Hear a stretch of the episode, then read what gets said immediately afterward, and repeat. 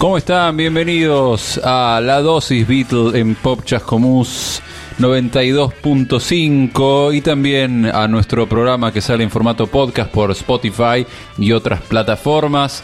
Este es el programa en el que te garantizamos la dosis semanal de una hora de los Beatles, de su música, de su historia, de sus historias, datos raros, datos útiles, datos inútiles, todo lo que tenga que ver con los Fab Four que por lo menos una vez por semana para vivir eh, con la mente y el cuerpo sano es necesario inyectarse. Y aquí en este programa les garantizamos esa aplicación, esa dosis con todos los refuerzos necesarios.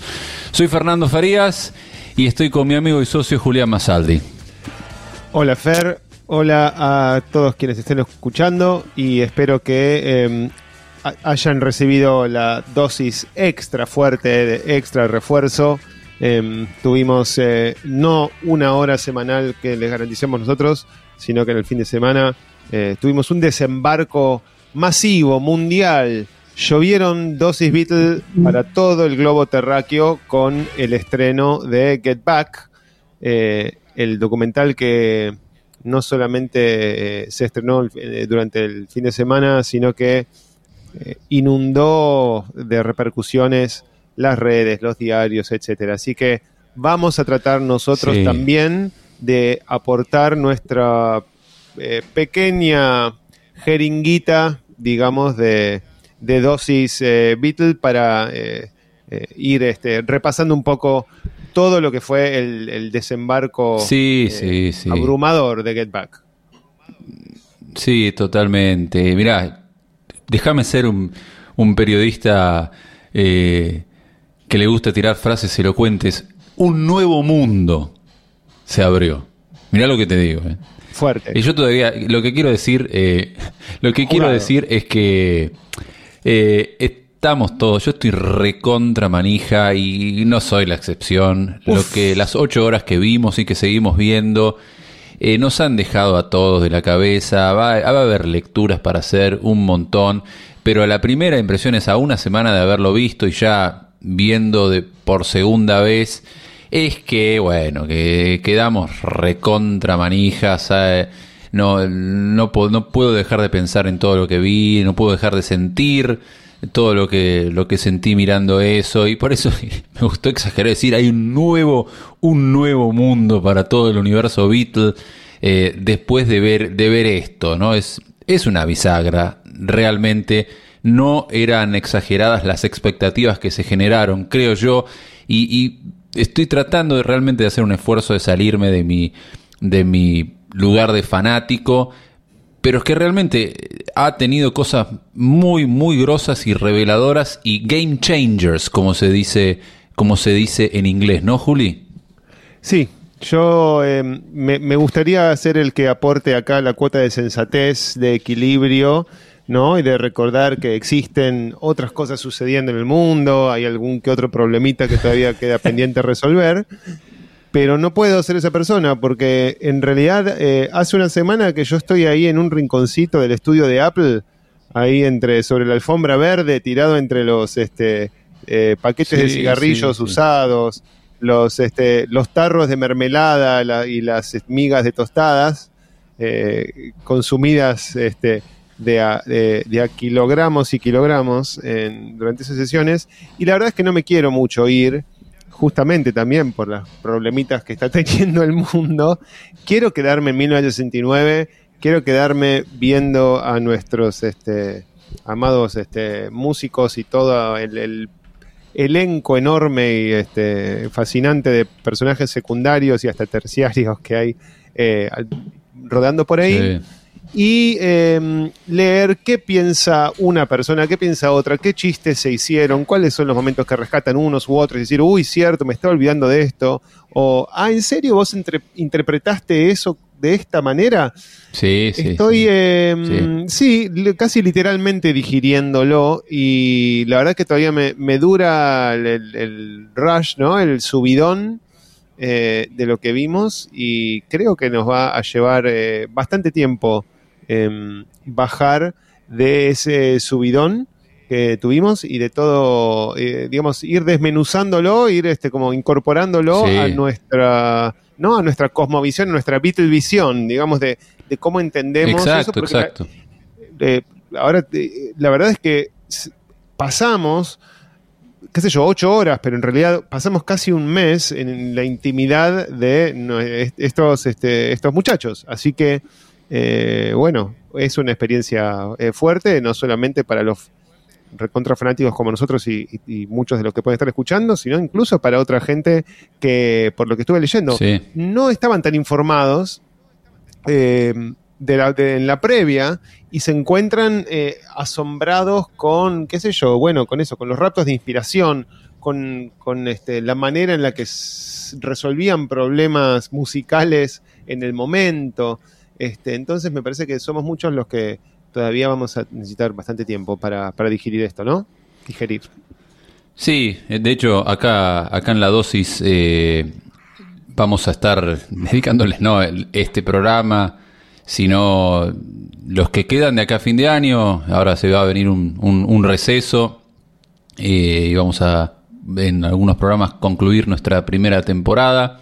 Pero realmente después de, Get Back eh, no, no, queda mucho por hablar ni por producir. Digamos que todos los que estamos con los que nos gusta la música de los Beatles, entiendo los oyentes de este programa, eh, no, no queremos hablar de otra cosa porque estamos muy impactados eh, y muy cebados, como les decía recién. Así que bueno, este programa y otros más vamos a estar yendo al hueso de lo que vimos, compartiendo con ustedes, que nos cuenten también, queremos que sea un ida y vuelta, qué les pareció, qué, sintieron eh, sobre el, documental, sobre las ocho horas de, de, Get Back. Así que comuníquense con nosotros a través de arroba la dosis Beatle, esa es nuestra cuenta, nuestra cuenta de, de Instagram, eh, arroba la dosis Beatle en Pop Chascomús. Allí pueden eh, seguirnos y, contactarse con nosotros. Vamos a escuchar algo de música y después empezamos a ir parte por parte compartiendo lo que lo que vimos y bueno, destacando algunas cosas, tenemos varias cosas para hacer. Vamos a musicalizar esto no de la manera, se nos ocurrió con Juli, no de la manera obvia. Eh, Jamás. Porque también esas canciones, porque también esas canciones las pasamos un montón este año anticipando, anticipando este, e, este documental, que son las canciones que aparecen ahí, eh, Get Back, Don't Let Me Down, Let It Be, One of Us. Lo que vamos a usar para musicalizar y escuchar es, son temas que aparecen en una listita que aparece en la película, ¿no, Juli? Tal cual. Em, vamos a hacer zoom en esa lista de temas que queda pegada al bajo de Paul y que en un momento eh, breve la cámara nos muestra, que andás a ver eh, eh, cuál este, setlist de cuál concierto sería, si no es si es la última, la del concierto en San Francisco.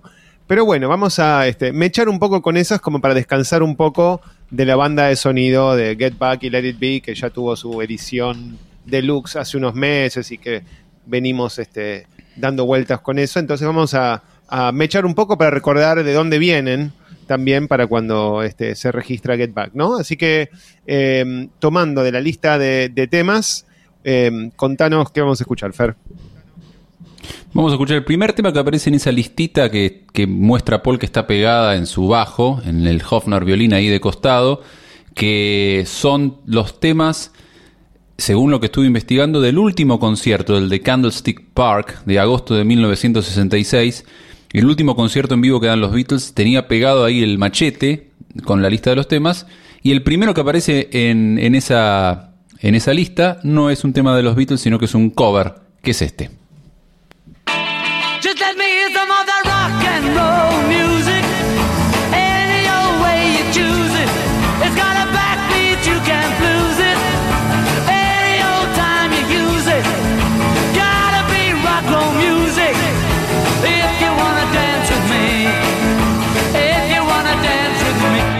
kick against modern jazz. Unless you're trying to play it too down fast.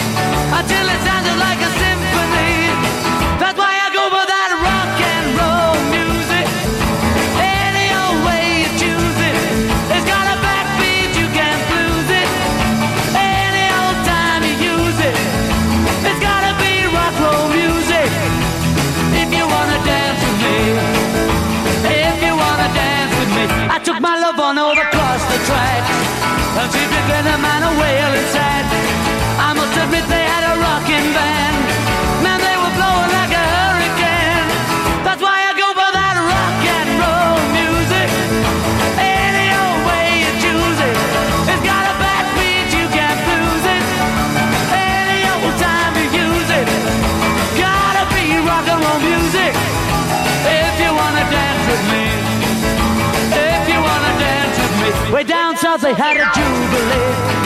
Them Georgia folks they had a jamboree. They're drinking homebrew from a wooden cup. The folks are dancing, they got all shook up. I started playing that rock and roll music. Any old time you use it. It's got a backbeat, you can't lose it.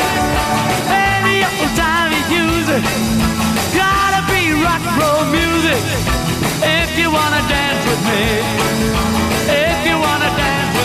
Don't get to hear them play a tango. And in the mood they take a mambo. It's way too early for the Congo. So keep a rocking that piano. That's why I go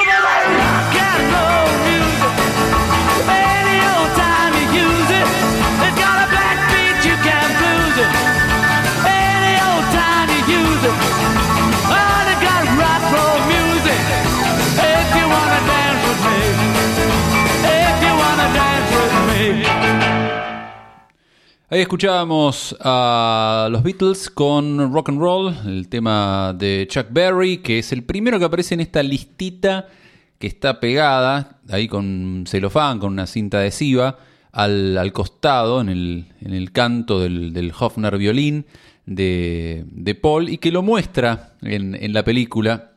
Muestra, ah, mirá esas canciones que tiene pegada ahí, la cámara toma más de cerca y se ve una lista de canciones que es la que eh, vamos a compartir y eh, la, que abre, mejor dicho, la primera canción es Rock and Roll Music, esta que acabamos de escuchar, y es muy gracioso como los muchachos, creo que George y Ringo que estaban ahí cerca cuando él muestra es, esa lista pegada, ese machete pegado en el bajo, y uh, mirá esas canciones, ah, The Old Songs, las canciones viejas, que son las canciones que tocaron eh, habían tocado por última vez en vivo dos años y medio antes apenas, ni tres años. Y dicen las canciones viejas y mirá cómo es que nosotros estamos mirando esto cinco, más de medio siglo más tarde. Sí, es asombroso, eh, lo hemos mencionado, ¿no? Lo que hace el tiempo, cómo realmente se vuelve algo muy relativo. Einstein, eh, si hubiera conocido a los Beatles, hubiera señalado y hubiera dicho, ven que yo tenía razón, porque en esos, eh, la manera en que se aceleran los tiempos en, con esta banda en general, ¿no? Este, con cada uno de los episodios, o sea, si también, si pensamos que hace menos de un año que están en, en la India, y que ahora lo rememoran, ¿no? Este. Con esos, eh, esas películas caseras de Paul y, y miran y dicen, ah, jaja, qué, qué poco eh, nosotros que éramos en ese momento.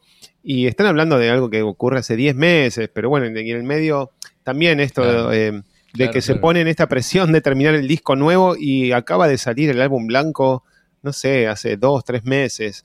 Y, y por otro lado, más, sí parte de lo fascinante justamente que tiene Get Back es cómo nos permite percibir nosotros mismos esa suerte de aceleración de la línea temporal que eh, le sucede a esta banda, porque vemos todo, todo lo que ocurre en tres semanas, en tres, cuatro semanas, la cantidad de sucesos que después quedan, eh, ¿no? Como hitos de la historia bitlera y un poco del rock, qué sé yo, este, eh, sí, sí, sí, el, el, de los, las tres etapas ¿no? que tiene tanto la película Let It Be como ahora Get Back, eh, que son este, Twickenham, los estudios de Apple y, y el, el, Día de la Azotea, que son todos como también eh, momentos icónicos.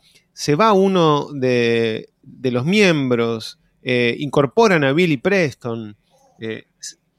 todo en, todo en, en menos de un mes. Entonces es fascinante poder ver efectivamente con esta este mecanismo narrativo tan eh, acertado que, eh, que, pone Jackson de ir marcando los días en el calendario eh, y, y, llevarnos Perfecto. de manera cronológica por ese suerte de reloj, ¿no? Este, o, de cuenta regresiva, ¿no? Como una bomba este, que, o bueno, como un típico también mecanismo narrativo como de, cualquier película de acción, de suspenso, este, que, te, genera esa ansiedad y te permite ver eh, los tiempos esos comprimidos y cómo, este, eso, qué sé yo, me fascinó, por ejemplo, que después de la azotea les queda un día libre después de que hicieron todo el kilómetro de azotea y graban los temas, con piano, eh, en video y las versiones que después van a ser eh, parte de la discografía oficial. Es todo tipo un día. Es como si en un punto eso mismo que con lo que arrancan con Please Please Me en 11 horas, continuar a lo largo de, su carrera. Esa cuestión de, que los tiempos este, resulten tan elásticos, ¿no? Sí, sí, sí, realmente hay que, no tenemos que olvidarnos que hay un, artista detrás de esto, o mejor dicho, un artista liderando un proyecto que es Peter Jackson. Ahora estamos todos tan fascinados con eh, lo que vimos y con los Beatles y con su genialidad, pero eh, que no estamos prestando atención a que hubo un laburo descomunal para poder eh, recopilar esto. Nosotros vimos ocho horas, incluso algunos detractores dicen, eh, ocho horas, poco largo. Algún, algún que otro iconoclasta provocador dijo, medio aburrido, me aburrí un poco algunas partes. Eh, pero el material original eran 60 horas de video y más de 100 de audio que fueron revisadas y recopiladas y, traducidas en una nueva historia por, por, Jackson y su equipo y realmente es para, para las palmas y para felicitarlo porque más allá del, de, los méritos artísticos o eh, los premios que tal vez gane o el, él, eh, logró contar una historia con todo lo que había. Logró traducir todo un material que estuvo eh, oculto durante medio siglo y que por algo, por algo no, no, no, salió a la luz, porque nadie se le animaba.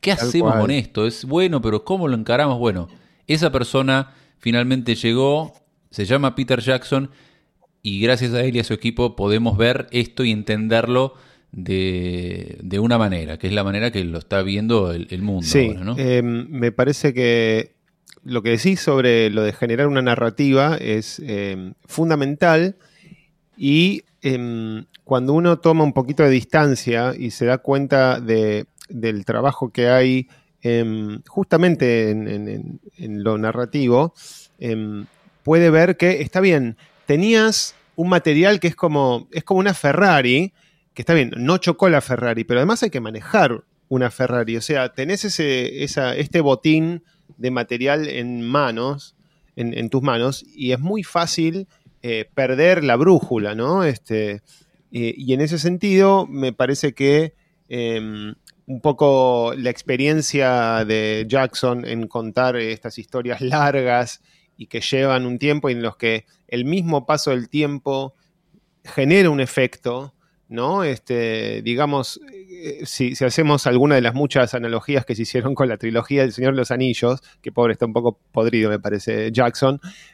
Pero bueno, esto también es una trilogía y también hay un, objetivo y hay, hay cuatro muchachos este, que están lejos de su tierra natal, este, teniendo que lograr un objetivo que parece imposible. Entonces, em, hay ahí algo en lo que el, mismo tiempo que por ahí en El Señor de los Anillos se va en ellos, este, qué sé yo, caminando por la montaña y te muestra cómo caminan por acá y por allá y cruzan un arroyo, acá son los momentos esos en los que se están todos mirando sin saber qué carajo hacer o, tocando covers este, descartables para ver si se les enciende alguna chispa creativa y es esa misma, ese mismo paso del tiempo e incluso los momentos incómodos o aburridos son los que te permiten llegar a la catarsis, en este caso del concierto en la azotea, y que tenga ese impacto no solamente musical o digamos así icónico, de que ya todos sabemos que va a ir, pero el efecto nuevo que le agrega a ese concierto en la azotea es el efecto liberador, el efecto que explica muchísimo mejor las sonrisas en las caras de los cuatro al estar ahí arriba tocando, porque venís eh, como en una claustrofobia y en una, en una presión, eh, digamos, a veces más explícita, a veces apenas expresada, que hace que cuando finalmente ocurre esto y está Paul ahí saltando encima de los em, tablones para ver si, si aguantan, te das cuenta de lo que hay en juego ahí, no solamente musicalmente o digamos financieramente, ¿no? Este, o en términos de cerrar un proyecto, sino emocionalmente. Acabas de atravesar las llanuras de, Mordor eh, eh, con todas esas horas de estudio este, en las que no saben bien qué van a hacer y con Michael Lindsay Hogg no parando de insistir. Uh, ahora, vamos, a hablar de eso. Pero bueno, por eso, me, parece que la, forma narrativa es muy importante y algo que también le escuché a Peter Jackson en este tiempo este, en el que estuvimos eh, repasando materiales eh, ¿no? paralelos o eh, relacionados a la trilogía, cuenta que quiso evitar esto de entrevistar a Ringo, a Paul y a los, otros que estén vivos ahora que cuenten desde hoy. No, no, no. Estuvo, perfecto. Un par de subtítulos este, que, que, te ubican, que dan el contexto. Alguno de ellos medio asesino, ¿no? Este, como cuando te, avisa esta performance va a formar parte del disco Let It Be, o cuando termina la azotea y dice, este, esta fue su última. Esta fue la última vez que tocaron. te, mata porque este, lo ubicás, viste, pero además, al haber pasado todas esas horas previas, te pega de otra manera. O sea, si lo hubiera hecho en una versión, claro, si hubiera hecho una versión Netflix de, una hora y media, o la versión o la que iba a salir, ¿no? Que era una versión de, dos horas para cine. Y bueno, terminó la azotea y no lo sentís con el mismo peso que después de haber estado en, ese estudio todo ese tiempo. Bueno, este, por ahí estamos vamos a, como para un nuevo recorrido musical. Vamos a, organizar Vamos a poner ahora una canción, otra de la listita del bajo de, de Paul. Y después vamos a empezar con un eh. top 5 de Get Back, de momentos para ordenar la charla, porque si no, y esto nos van a disculpar, pero estamos, como ven, no podemos dejar de, hablar, no podemos dejar de pensar. Es, eh, ha sido, bueno, eh, una, bisagra y, se va a hablar muchísimo durante mucho tiempo de, de Get Back. The Beatles, dos puntos, Get Back. El segundo tema que aparece en la listita de del bajo Hofner que se ve en la película es este.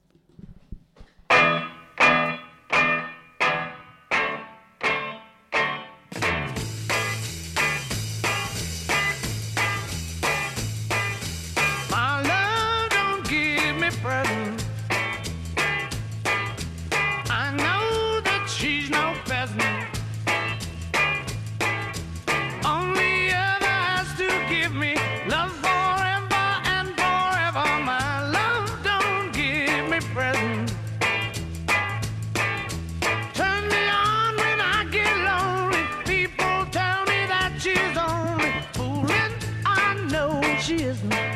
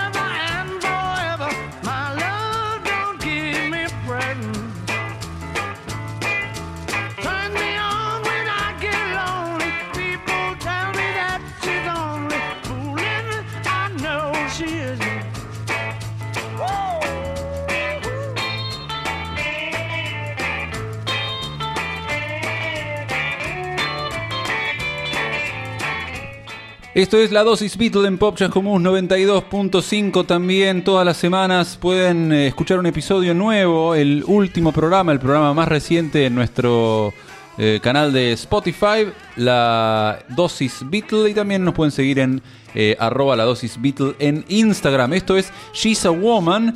Que es la segunda canción que aparece en la listita que se ve en el, canto del bajo Hofner de, de Paul, que lo muestra en la, en la película Get Back, que estamos comentando hoy y en programas subsiguientes. Es el documental de 8 horas en tres partes que salió en la plataforma Disney Plus, esta plataforma de streaming paga, pero bueno, ya saben cómo es esto, está dando vuelta por todos lados. Eh, no digo más nada, pero la original se publicó eh, allí. Vamos a hacer a, una pausa y ahora volvemos con un top 5 de. con un top 5 de las eh, los mejores momentos para nosotros de. de Get Back. No se vayan. Whenever I want you around, yeah. Chascomús.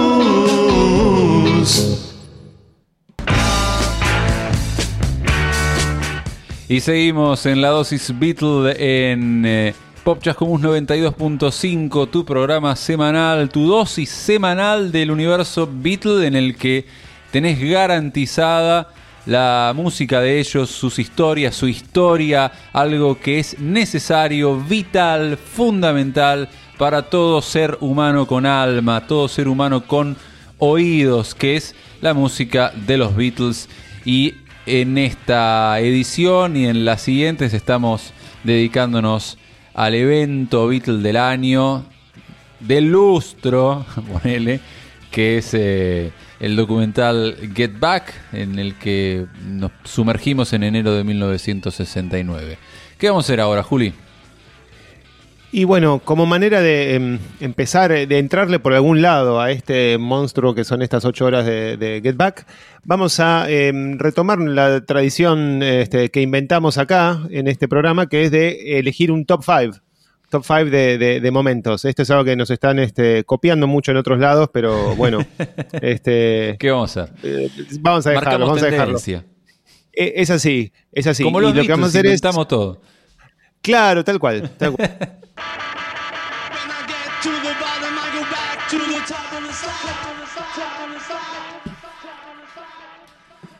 Vamos con el puesto número 5 y es toda la movida que hay, eh, mejor dicho, cómo los volasean a los policías Sí. que llegan a tratar de interrumpir el concierto de la azotea. Eso es maravilloso. Es, me, me quedé tirado en el sofá riéndome con la secuencia y cómo va apareciendo gente ahí en la recepción del edificio de Apple dici- diciéndole, no, estamos grabando un disco, no, cierran la puerta cuando están grabando, llega un policía, después llega otro, después llega el superior de ellos y se quejan de que you're disrupting, eh, disrupting business. ¿Por qué? Porque realmente lo que sucede para el año 1969 es, bueno, un poco menos que una revolución para, para Londres, ¿no? Porque es un disturbio callejero importante ponerse a tocar en medio del centro de la ciudad, en una terraza, haciendo ruido.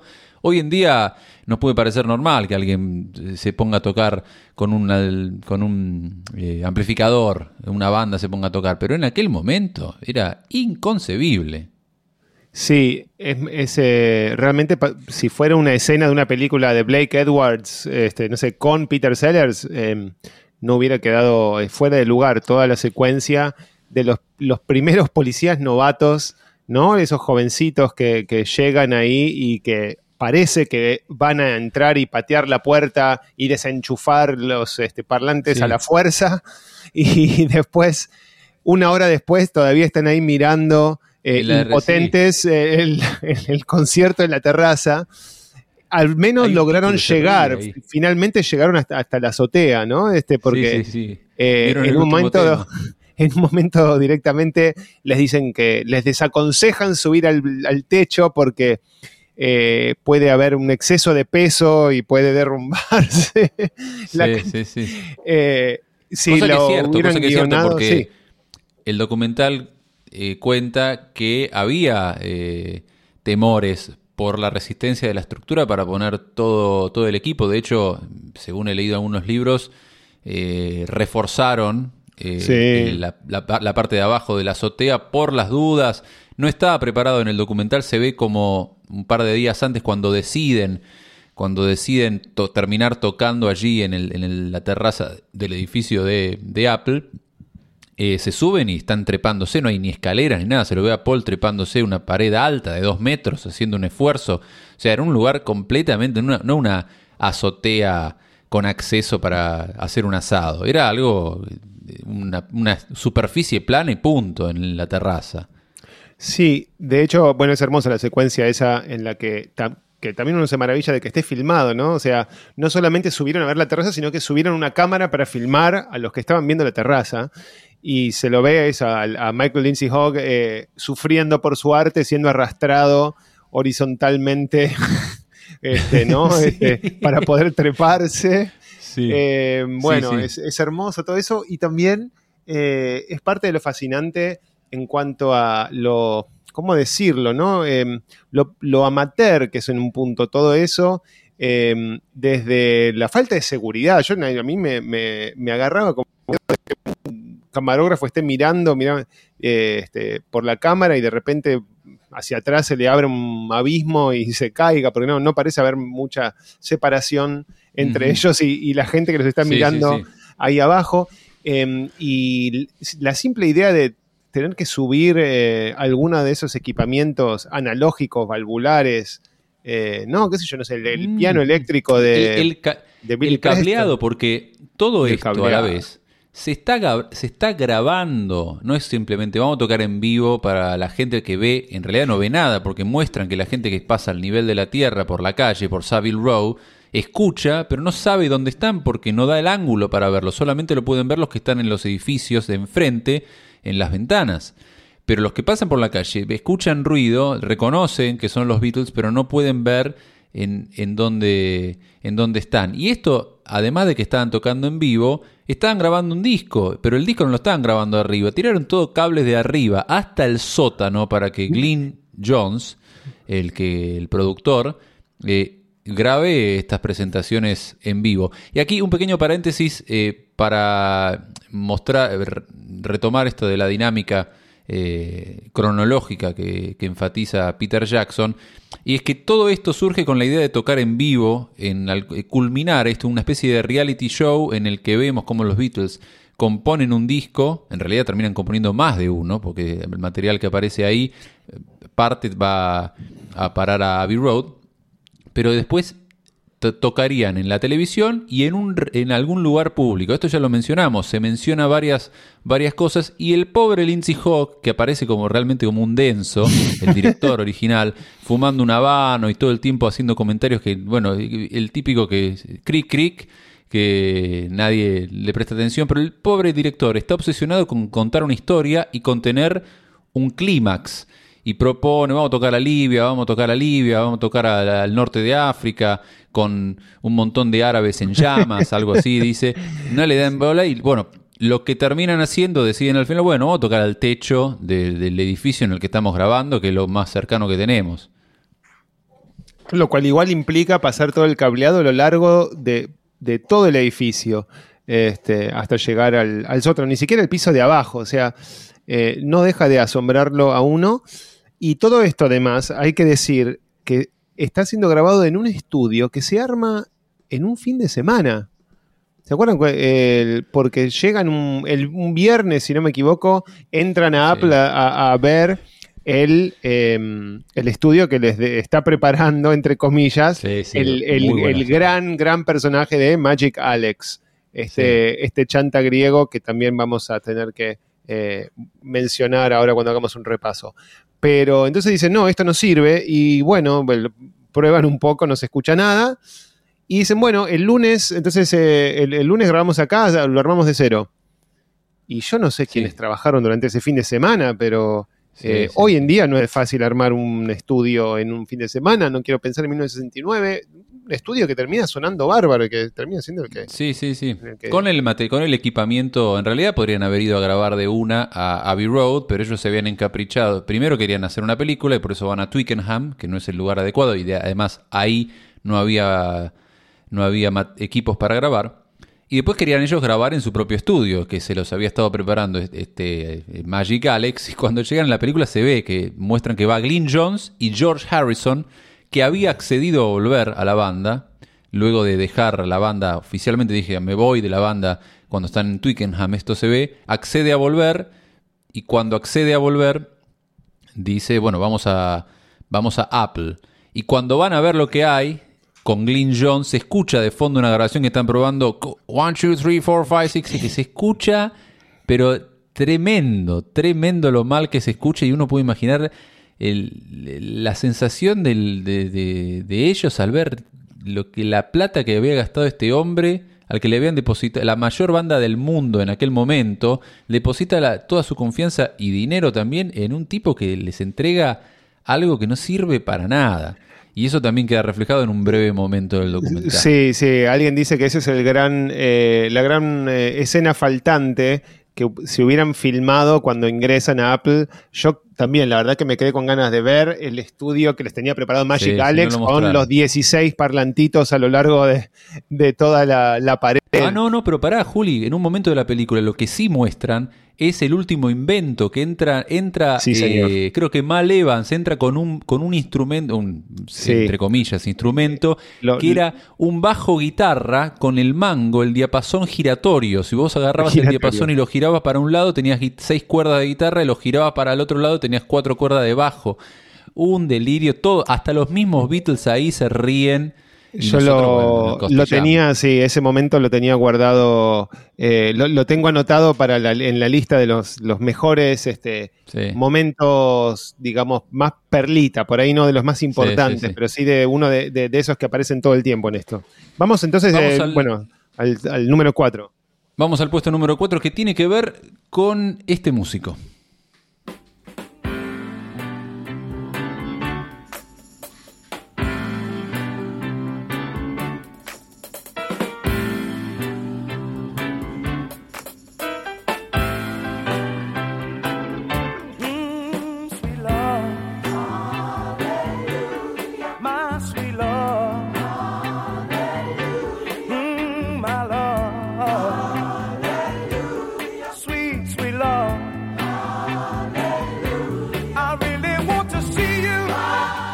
Toda historia tiene un héroe y un villano, o héroes y villanos. El Get Back que de Peter Jackson es fácil ver a Michael Lindsay Hawk como, como un villano, pero tiene un héroe, un superhéroe que le falta la capa y cuando entra cambia todo. ¿Y quién es, Juli? Es el ídolo de la juventud, Billy Preston. Qué Eh, qué manera de eh, tener como una suerte de carisma y de eh, dar vuelta a la historia, no solamente para los que estamos de espectadores, sino eh, obviamente para los que están en la habitación, ¿no? en el estudio en ese momento. La cara de los Beatles no solo cambia, eh, o sea, por un lado cambia simplemente con la alegría de reencontrarse con un amigo de la era de, de la época de Hamburgo, ¿no? En la que ya se habían conocido, porque tocaba las teclas para Little Richard cuando compartieron eh, escenario con Little Richard en, en Hamburgo, sino que a la primer, al primer compás en el que se suma eh, Billy Preston en el piano, eh, nosotros también podemos escuchar la diferencia que hace y obviamente No, los. Beatles eh, se dan cuenta inmediatamente de que acaban de encontrar la, la llave que les va a, a permitir destrabar la cuestión musical de este proyecto. Eh, Eh, sí, sí, no, sí, y, no, y no solamente musicalmente, sino además simplemente en cuanto De a onda, energía, ¿no? De vi- vibra, onda. Además se ve en el documental, lo van preparando el momento con la narrativa, se ve que ellos están queriendo meter, eh, queriendo meter más piano, piano eléctrico, incluso un poco de órgano. Paul toca, pero dice, bueno, pero si toco, ¿quién toca el bajo? Y John, que no es tan ducho con las teclas, eh, dice, uh, pero eh, en un momento de hecho se lo ve a, se lo ve a Paul, bueno, eh, orientando cómo tocar algo a, a John en, en el piano. Y, bueno, dice, tenemos que tener un, un tecladista y, y justo en- entró a saludar Billy Preston. Estaba en el estudio, no porque lo llamó George Martin, que de hecho juega un papel secundario en todo esto. Pobre, me da un poco de pena, entra y sale, mira con cara de situación alguna de las, de las cosas bizarras que ocurren. Eh, pero no estaba Billy Preston ahí convocado para el proyecto, estaba de visita, entra a saludar a gente que conocía de Hamburgo, eh, ¿qué tal tanto tiempo? Le venía a tocar ya, sentate acá, punto. Sí, es notable y es maravilloso que ese momento esté registrado.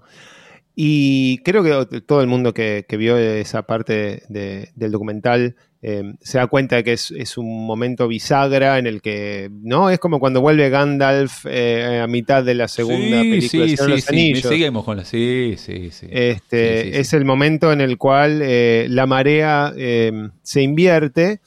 Y eh, yo me di cuenta de que terminé incluyéndolo dentro de. Sería como el tercer momento fortuito. O uno, uno más de, de- esos este, momentos de, de suerte que tienen los Beatles. Del, que son Brian Epstein, George Martin. Y en este momento también es así, que, que Billy haya caído justo en medio de este proyecto que viene medio trabado, en el cual vienen tratando de encontrar cómo sumar teclas sin quitar eh, instrumentos por otro lado.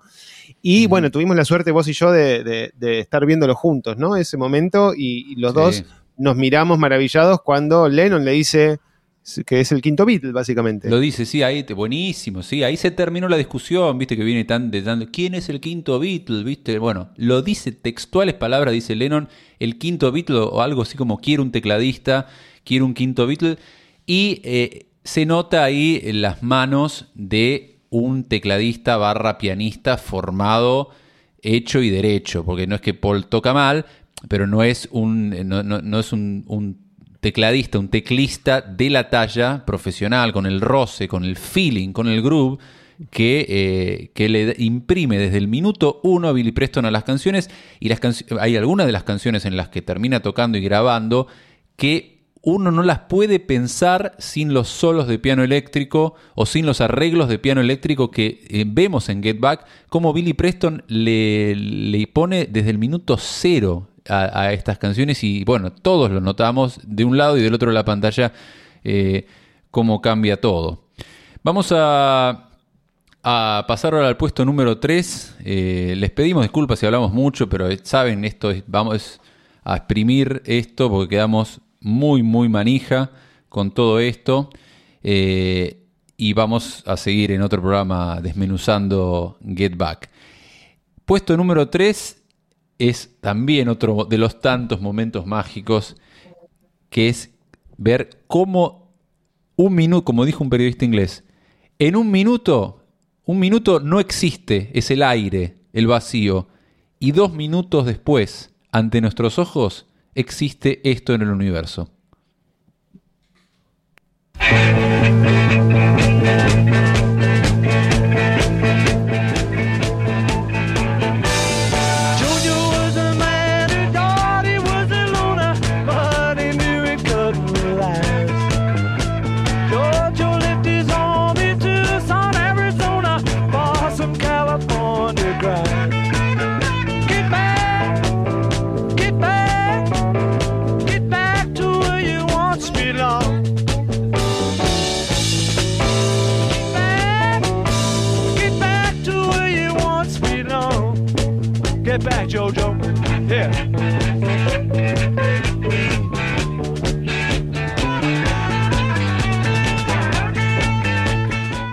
Una de las tantas, tantas versiones que hay de Get Back, pero una de las cosas que todos eh, hemos resaltado eh, al, verlo fue ver en vivo y en directo cómo surge de la nada Get Back, ¿no, Juli?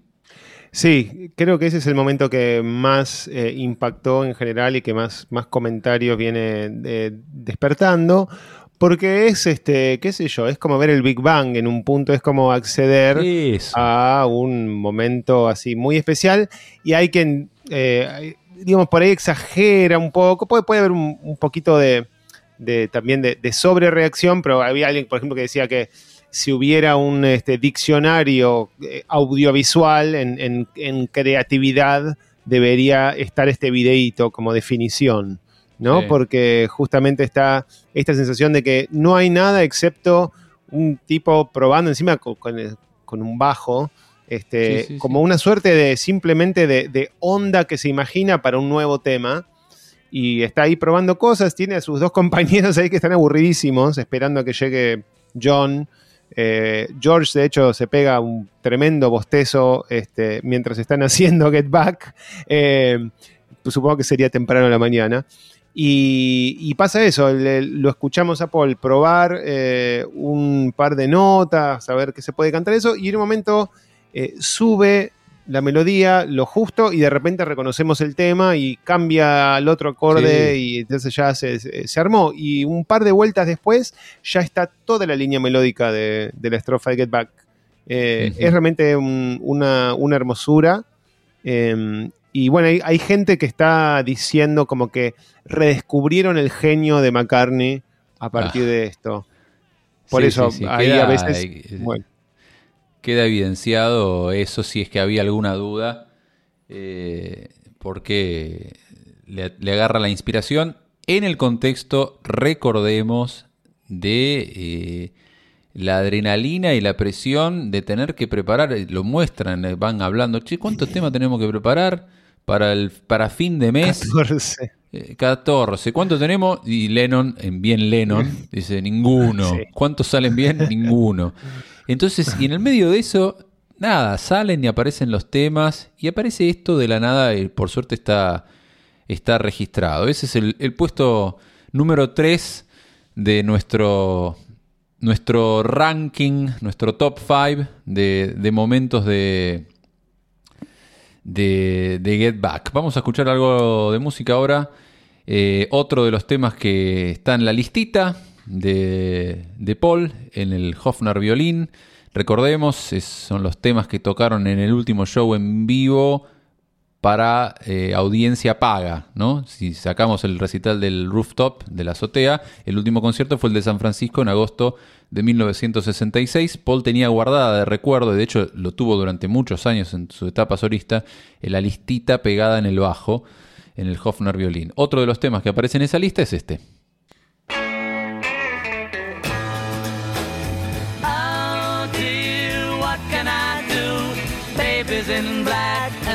Feeling blue. Tell me, oh, what can I do? She thinks of him and so she dresses in black. And though he'll never come back, she's dressed in black. Oh dear, what can I do? Baby's in black and I'm feeling blue. Tell me, oh, what can I do? Of her, but she thinks only of him. And though it's only a whim, she thinks of him. Oh, how long will it take till she sees the mistake she has made? Dear, what can I do? Baby's in black and I'm feeling blue. Tell me, oh, what can I do?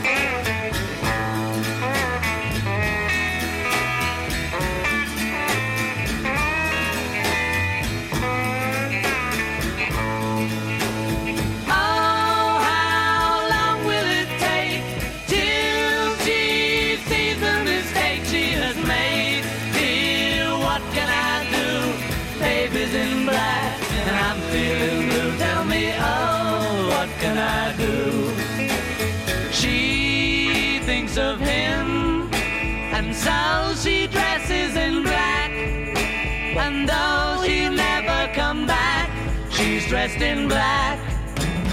Oh? Baby's in black and I'm feeling blue. Tell me, oh, what can I do?